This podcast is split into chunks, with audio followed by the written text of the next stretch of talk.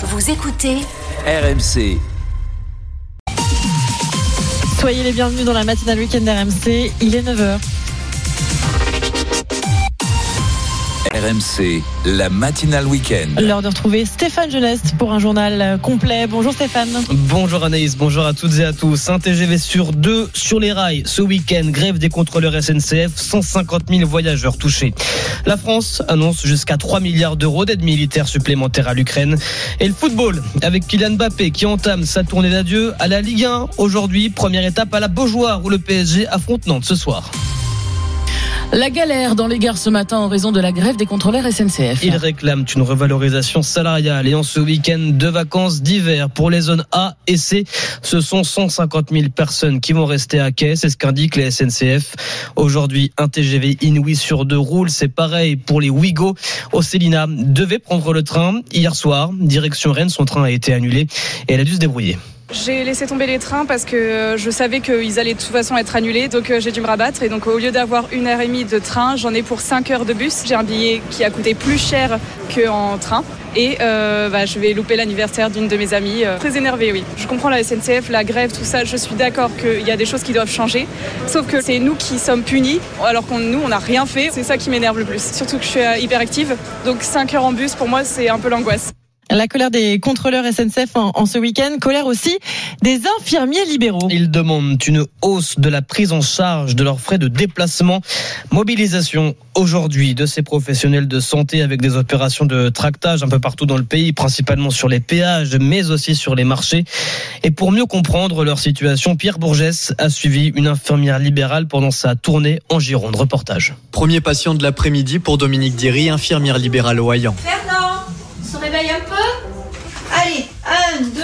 Ah, dis donc. Ah, dis donc, ouais, je sais, je même pas. Préparer la perfusion, laver le patient, les gestes sont précis, 20 minutes top chrono pour garder un peu de temps pour discuter avec lui, mais parfois une intervention peut durer une heure. Et là, ça me fait 34,20 euros pour une heure de travail. Si c'est en net, ça fait 50% de moins. Plus les impôts, ben, il reste pas grand-chose. À cela s'ajoute la pénibilité physique au travail, mais pas seulement. Quand on fait un accompagnement pour les gens qui sont ben, en phase terminale. Cet accompagnement, c'est une charge mentale? Oui.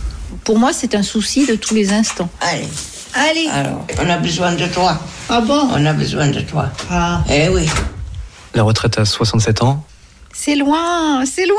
Vous avez 62 ans, pourquoi vous ne partez pas maintenant? Parce que je ne peux pas financièrement, c'est pas possible. Ça me fait 800 et quelques euros par mois, c'est pas beaucoup et que je paye ne, presque 900 euros par mois de caisse de retraite. Alors sur sa voiture, pour l'instant, un autocollant va rester sur la portière avec marqué infirmiers libéraux en colère. Le reportage de Pierre Bourgès, correspondant de RMC à Bordeaux. À noter aussi ce matin les préfets qui se montrent sur le terrain au plus près des agriculteurs. C'est en tout cas la directive de Gabriel Attal. À une semaine de l'ouverture du salon de l'agriculture, le Premier ministre leur demande de rester en contact avec eux. L'exécutif qui craint des actions coup de poing durant cet événement à Paris. RMC, il est 9h03. La France renouvelle son soutien à l'Ukraine. Emmanuel Macron qui recevait hier soir à l'Elysée Volodymyr Zelensky, le président ukrainien. Ils ont tous les deux signé un accord bilatéral de sécurité avec la promesse d'une aide militaire de 3 milliards d'euros rien que pour l'année 2024.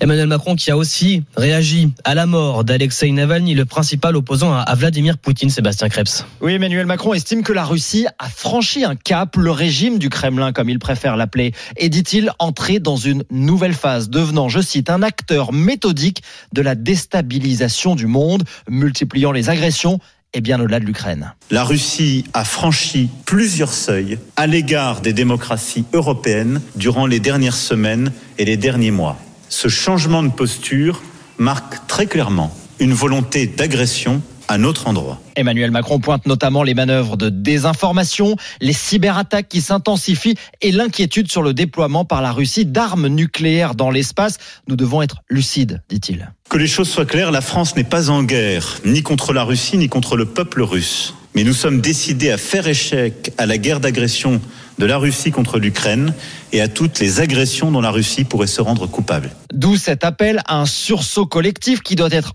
européen, mais pas seulement, dit Emmanuel Macron, qui souhaite que la communauté internationale tout entière envoie un signal clair au régime de Vladimir Poutine. Réaction également de Joe Biden, le président américain qui se dit scandalisé. Il accuse Vladimir Poutine d'être responsable de la mort d'Alexei Navalny. Par ailleurs, on apprend à l'instant qu'une centaine de personnes ont été arrêtées en Russie ces dernières heures alors qu'elles étaient rassemblées en hommage à Alexei Navalny précisément. Aux États-Unis, par ailleurs, on retient également la condamnation de Donald Trump cette nuit. L'ancien président américain qui va devoir payer 355 millions de dollars d'amende pour fraude financière à, New York. Il annonce qu'il va faire appel. 9h05, le foot, la 22e journée de Ligue 1. Marqué hier soir en ouverture par la victoire, un but à zéro de Lyon face à Nice. L'OL qui souffle ce matin 11e au classement. Aujourd'hui, le Havre se déplace à Lille à 17h. Nantes reçoit le Paris Saint-Germain, ce sera à 21h. La Beaujoire qui marque euh, le départ de la tournée d'adieu de Kylian Mbappé en Ligue 1. L'attaquant parisien qui va quitter, vous le savez, le PSG à la fin de la saison. Information qui suscite évidemment de l'intérêt du côté des acteurs du championnat. Edgar Grolot. Beaucoup, comme l'entraîneur lyonnais Pierre Sage, ne sont pas surpris du départ de Kylian Mbappé. Je pense qu'il a, fait le tour de son histoire euh, en France et notamment au PSG. On peut lui souhaiter de gagner le titre qu'il cherche avec euh, la Ligue des Champions. En tout cas, ils ont gagné tous les autres titres nationaux. Tout le monde est unanime, c'est une grande perte pour la Ligue 1. Nabil Bentaleb, milieu de terrain lillois. C'est la tête d'affiche de, de, la Ligue 1 et je ne sais pas quel impact ça aura euh, sur le fait qu'il qu qu change de championnat ou pas. Mais ce n'est quand même pas un drame pour l'entraîneur du LOSC, Paolo Fonseca. C'est une situation normale. Nous avons beaucoup de qualité pour continuer à faire le championnat un des meilleurs championnats d'Europe. À Monaco, le coach Adi Hutter se dit même que le départ de Kylian Mbappé pourrait permettre aux autres clubs d'aller titiller le PSG. Sans Kylian Mbappé, le PSG va perdre un petit peu d'identité. Peut-être que la saison prochaine sera plus ouverte sans lui parce que c'est le meilleur joueur de Paris. En attendant, Kylian Mbappé est bien parti pour remporter son sixième championnat de France avec Paris. Et puis le rugby avec la reprise du top 14. Aujourd'hui, six rencontres au programme de cette 15e journée que vous vivrez évidemment sur RMC. Et dans un peu plus de 20 minutes maintenant, l'équipe de France de waterpolo va tout faire pour décrocher la médaille de bronze au mondiaux. Et ça se passe à Doha au Qatar. Pour cette petite finale, les Français affrontent l'Espagne. Mais tout de même, quoi qu'il arrive, c'est historique pour le waterpolo français à 160 jours des Jeux Olympiques de Paris, Julien Richard. Où ils sont arrivés à Doha avec un objectif. L'idée, c'est évidemment de faire une médaille. Thomas Vernou, le phénomène des Bleus. C'est tout ce qu'on en est capable et aller chercher une médaille, faire des bons résultats, c'est très important parce que aux Jeux Olympiques, ce sera le même format contre les mêmes équipes. Donc c'est bien pour euh, prendre mon marque, prendre la confiance. Victoire renversante contre les champions du monde hongrois en quart de finale. Défaite en demi au tir au but face à la Croatie. L'épopée des Bleus à quelques mois des Jeux où ils viseront une médaille a aussi mis la lumière sur le waterpolo le capitaine Hugo Crouzilla. On a une vraie responsabilité euh, avec ces Jeux Olympiques à la maison de performer euh, pour faire briller le water polo en France. Pour moi, c'est presque une plus belle fierté que la médaille en elle-même. De faire connaître ce sport euh, comme ça a été le cas avec le handball. c'est clair, ça serait une immense fierté à vie. Quoi. Et décrocher le bronze face à l'Espagne serait déjà un premier grand pas en avant pour le water polo français. Les courses, c'est à Cannes-sur-Mer, départ 15h15. Et voici les pronostics de la Dream Team des courses RMC. Leur favori, c'est l'As, le Sage. Leur outsider, c'est le 2, Back to Black. L'As, le 2. Les courses à suivre évidemment à la radio sur RMC et à la télé sur RMC Découverte, Canal 24. Les jeux d'argent et de hasard peuvent être dangereux. Perte d'argent, conflits familiaux, addiction. Retrouvez nos conseils sur joueurs-info-service.fr et au 09 74 75 13 13. Appel non surtaxé. Mais attendez, euh, Stéphane, Back to Black, comme ça? Oui bah oui, parce que Kevin, il est hyper réactif et tout de suite, on lui dit back to black. Il nous sort du Amy Winehouse sur les courses. Quel talent. Kevin, notre réal, qui est un génie absolu. Merci à lui. Et on accueille Jean-Christophe Drouet, à autre euh, génie absolu. Je l'ai entendu chanter. Ah bah, oh, ça, ça je suis pas, je suis pas sûr. Je suis pas sûr, Jean-Christophe. Bonjour. Bonjour. Pas assez réveillé pour chanter. Ah ouais, non, je suis pas sûr, vraiment pas sûr. Hein non, alors, euh, vous pouvez peut-être nous faire le, le programme des oui, GG parce que du là, sport vous en êtes chantant une sorte de yaourt nature. Ah oui. Ouais. Euh, non, pas en chantant. Ça risque d'être compliqué. Dans quelques instants, les grandes gueules du sport à partir de, de 9h30, évidemment, nous allons revenir sur l'information, the information, la décision Oh de la semaine. Oula. Kylian Mbappé qui quitte donc le Paris Saint-Germain. Reparti du PSG comme une légende, ce sera notre premier débat. Nous parlerons également de, de la Ligue 1, les conséquences sur les droits télé ou encore autre sujet, euh, le rugby et le retour de Mohamed Awas en top 14. Bref. Beaucoup de sujets délicieux Mmh. euh, ce matin avec euh, Christophe Cessieux, David Douillet, Denis Charvet et Cyril Linette à partir de 9h30. Muchas gracias, señor. Oh, Vous avez parlé espagnol à un moment donné. pas euh. suédois. Moi, je pensais à Mbappé, tout ça, rien. Bon, bref. Euh, Guten Tag. Mmh. on va, on va se régaler dans un instant avec Perico. Oui, le beurre et l'argent du beurre. Perico Légas. Perico, de quoi parle-t-on ce matin? Eh ben, on va faire un petit tour dans les Alpes et on va faire fondre du fromage. Hum, Là aussi, vous nous mettez en, en appétit, vous nous donnez faim. On se retrouve dans deux minutes sur RMC. RMC, la matinale week-end. Le beurre et l'argent du beurre. Bonjour Perico. Bonjour Anaïs. Vous nous emmenez à la montagne aujourd'hui. Voilà. Enfin, à la montagne. Pas besoin de partir pour se faire plaisir avec une bonne raclette, une bonne tartiflette ou une bonne fondue. Les stars des vacances d'hiver, Perico. Alors, c'est une tradition montagnarde que de faire fondre le fromage. Mais il y a plusieurs, euh, il y a plusieurs traditions. On va commencer par la, par la raclette. J'aime souvent ces histoires de recettes qui sont la conséquence d'une erreur ou d'une mauvaise manipulation. Et là, nous sommes dans le haut Moyen-Âge, dans les Alpes suisses, avec des bergers qui se réunissent dans une bergerie pendant le froid. Et ils sont autour du feu parce qu'il fait froid et ils ont leurs tomes de fromage qui sont à côté. Et puis la flambée est tellement forte euh, que le fromage se met à fondre. Et ils sont désemparés. Qu'est-ce qu'ils vont faire? Vite, ils prennent un couteau pour racler pour pas que ça se perde et ils mettent ça dans, le, dans une écuelle et ils commencent à manger Quelle bonne idée. leur, leur, leur fromage et ils inventent la, ils inventent la raclette. Voilà. Et alors la tradition. Oui, il n'y a pas tout de suite eu des petits poilons. hein. Non, il n'y a pas tout de suite eu les petits poilons, mais enfin voilà, c'était l'idée, les, les, les- j'allais dire le principe de faire Ouais. fondre du fromage, qui ensuite, c'est une tradition ancienne. hein. Vous savez, par exemple, la vache qui rit, c'est ce qu'on appelle une crème de gruyère. Le gruyère, c'est une tome de comté. Alors, le terme gruyère, on va l'utiliser parce que c'est le terme générique pour les pâtes cuites pressées. Alors, euh, on fait fondre quand on a une meule de gruyère qui est un petit lainée, ça veut dire fendue. On peut pas la vendre, on la fait fondre et euh, on a le petit carré de, je vais citer la marque rit, qu'on appelait même ma maman disait crème de gruyère parce que pour ne pas perdre la, la meule eh bien on faisait cette, euh, ce petit fromage. Donc un fromage à pâte cuite ou à pâte pressée il se fond très facilement. C'est pour ça qu'on a l'occasion de célébrer autour de la table avec du fromage fondu la raclette la tartiflette et la fondue. Alors, euh, le fromage à raclette, comment on fait pour choisir son fromage? Alors, la raclette, c'est euh, c'est le nom du geste, la raclette, de racler. Mais en Suisse, c'est devenu un fromage d'appellation d'origine protégée dans le canton de Vaud, hein, la raclette vaudoise qui est reconnue comme telle, qui est une pâte pressée, non cuite, un peu chauffée, qui ressemblerait à du morbier, un peu à toutes les tomes que l'on a en Savoie et dans les Alpes. Donc, faut pas que ça soit une pâte trop dure. Et c'est ce fromage-là qui peut servir de raclette. Mais ensuite, vous pouvez aller avec du morbier, vous pouvez le faire avec d'autres fromages du moment que le fromage fond bien et qu'il est facile à récupérer. La fondue, par contre, c'est de la, toujours de la pâte cuite, On va y revenir. On y reviendra après. Pour, Ouais. C'est pour bien faire la distinction. Donc, vous avez figure libre pour la raclette, mais vous prenez une raclette de Savoie parce que les Savoyards ont institué, parce que les Suisses ont la leur, mais aussi les Savoyards ont institué une, une forma- un fromage à raclette qui, lui, n'est pas reconnu en appellation d'origine, mais qui est une pâte cuite pressée, qui se prête parfaitement à l'exercice De Savoie. avec les différentes figures de Savoie, mais vous en avez aussi dans, dans le Jura et en Franche-Comté. Le principal, c'est que ce soit une pâte qui se, qui fonde facilement et qui puisse se, se récolter dans une gamelle. Alors ensuite, En Anaïs, avez- supermarché, tout ce qu'on trouve en supermarché, ça vaut le coup ou bah alors, on va toujours, on va tomber dans le débat du fromage. Si vous pouvez aller chez un fromager affineur et avoir une, une pâte, une pâte euh, pressée à raclette, euh, au lait cru, fermière, si idéal, elle va être un peu plus chère. Et puis, si vous pouvez pas, ben, vous allez, il y a des marques célèbres. Il paraît qu'il y a une profusion aujourd'hui de marques, il y a une explosion de la demande et vous allez dans une raclette industrielle. Euh, ça sera un petit peu moins savoureux, mais puisqu'on fait fondre le fromage, soyons honnêtes, ça sera pas une métamorphose totale. Mais si on peut prendre un fromage fermier de montagne, au lait cru, c'est sûr que c'est préférable. Le problème avec la raclette, c'est qu'on sait jamais quelle quantité acheter. Bonjour Clara Gabillet. Bonjour. Vous avez des astuces à nous donner? Eh bien oui, la règle, c'est qu'il faut compter en moyenne 200 grammes par personne. Si vous êtes quatre à table, vous pouvez donc demander 800 grammes à votre fromager. Et si vous allez au supermarché, ça correspond à deux barquettes. Ça vous coûtera un peu plus de 7 euros pour le fromage en grande surface. Ce sera bien sûr euh, un peu plus cher chez le fromager.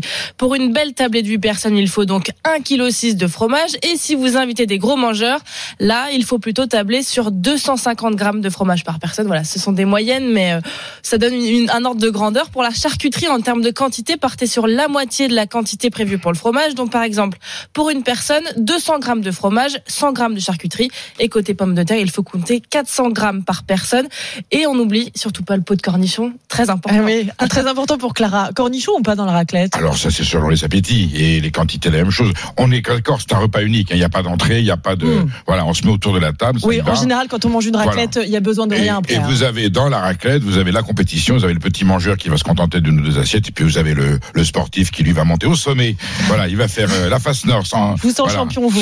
Euh, oui, mais, trompe, voilà. Alors, le problème, c'est que dans le choix du fromage, il faut prendre un fromage où la graisse ne soit pas exsudée, qu'il soit pas trop lourd. C'est là où on voit la qualité.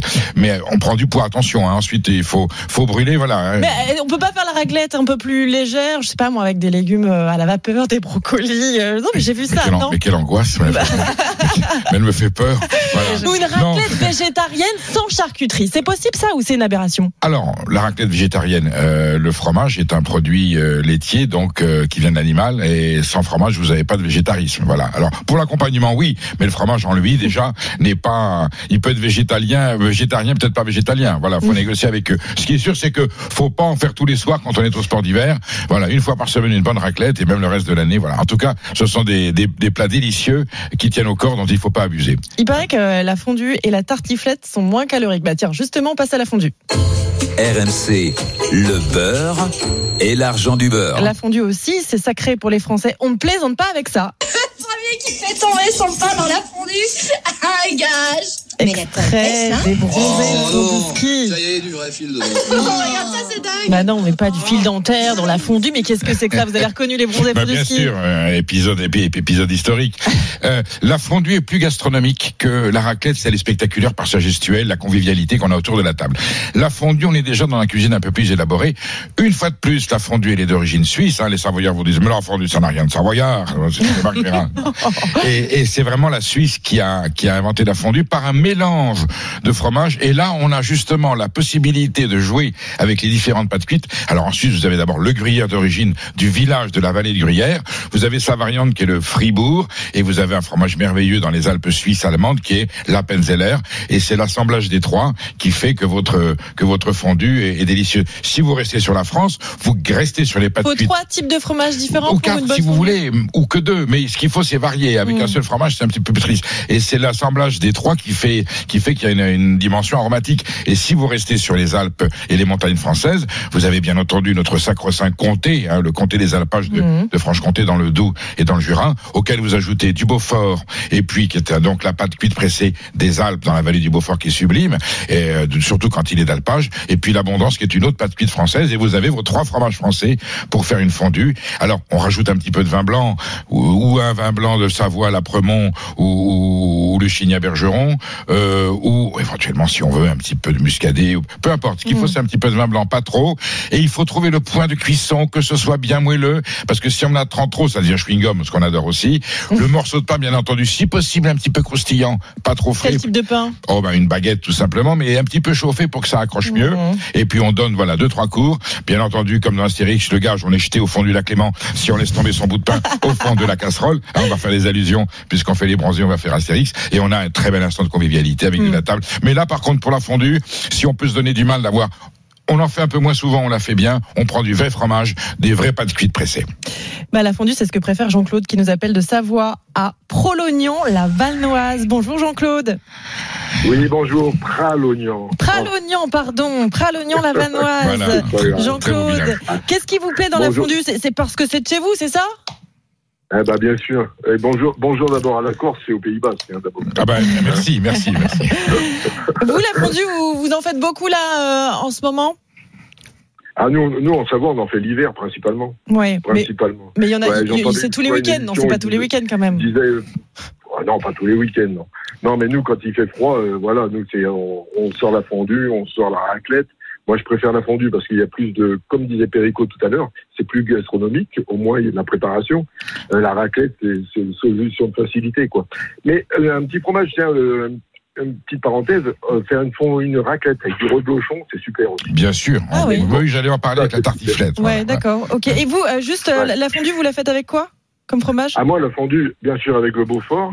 Et moi, j'aime bien, alors, comme euh, tout à l'heure, il y avait le, le bisbis entre euh, la Suisse et la, la Savoie, bah, moi, je mélange du fromage euh, savoyard, le Beaufort, avec du vacherin fribourgeois. Très bien. Là, vous avez une moitié, moi, vous avez une moitié-moitié. Vous avez une fondue onctueuse, crémeuse. Euh, et moi, je trouve ça super bon. Il n'y a Comme pas de ça, frontière. Généralement, Il n'y a pas de frontière quand il s'agit de bien manger. Pardon de nous avoir coupé. Il n'y a pas de frontière quand il s'agit de se faire plaisir à table. Vous avez Ah ouais, convaincu. Perico. Merci beaucoup, Jean-Claude. Et, et juste une petite euh, note, le chignin bergeron, je le garde pour le boire. Et dans la, dans la fondue, je mets plus de la promo. Très bien. Ou, euh, Ou une, Voilà. ou une mondeuse éventuellement. Vous avez tout bon, j'ai l'impression, Ah, On lui met quoi comme note c'est super, 17 ouais. sur 20. Et, ouais. et- et- et le petit coup du, du, du trou normand, pour pas boire toute la nuit après, parce que quand on mange une bonne fondue, après on a tendance à boire soif. toute la nuit. Ouais. Un petit verre de kirsch au milieu. Avec, modération, Avec modération. avec modération, puis un peu d'eau aussi, ça fait du bien avec tous ces plats un, un petit peu lourds. Euh, on parlait de la, de la tartiflette, on va quand même en plat. dire un mot. Tartiflette, c'est un plat, c'est avec sur reblochon. Ça pour ça pour le coup, c'est euh, savoyard.